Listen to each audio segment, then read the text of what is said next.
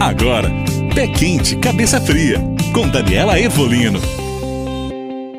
Olá, você está ouvindo Pé Quente, Cabeça Fria e eu sou a psicóloga Daniela Ervolino. O nosso tema de hoje é: Existe jeito certo de meditar? Qual é o melhor? Para você que acha difícil seguir um monte de regras e não gosta de se sentar no chão de pernas cruzadas, eu tenho uma boa notícia. Existem inúmeras formas de se meditar e todas elas são igualmente eficazes.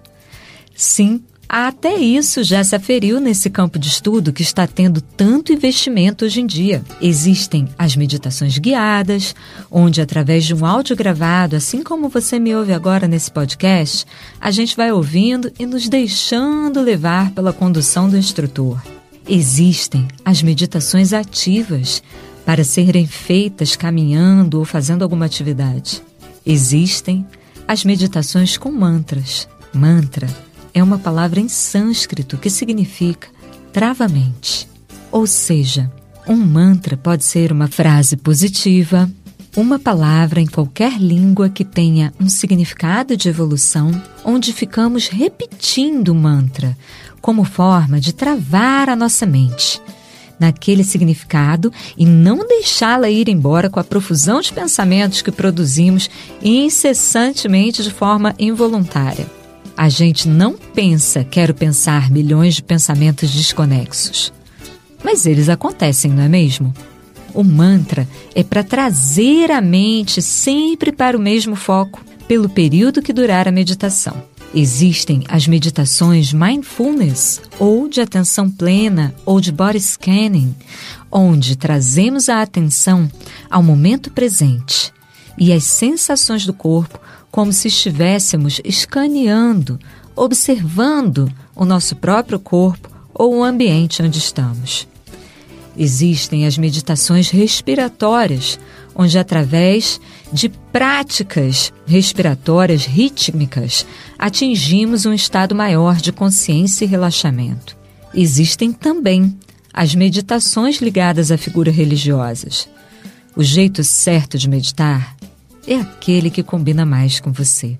O fato é que existem meditações para todos os gostos, religiões, idades e performance corporal. Se você não gosta de se sentar, medite deitado, sentado numa cadeira, de pé, andando, lavando louça.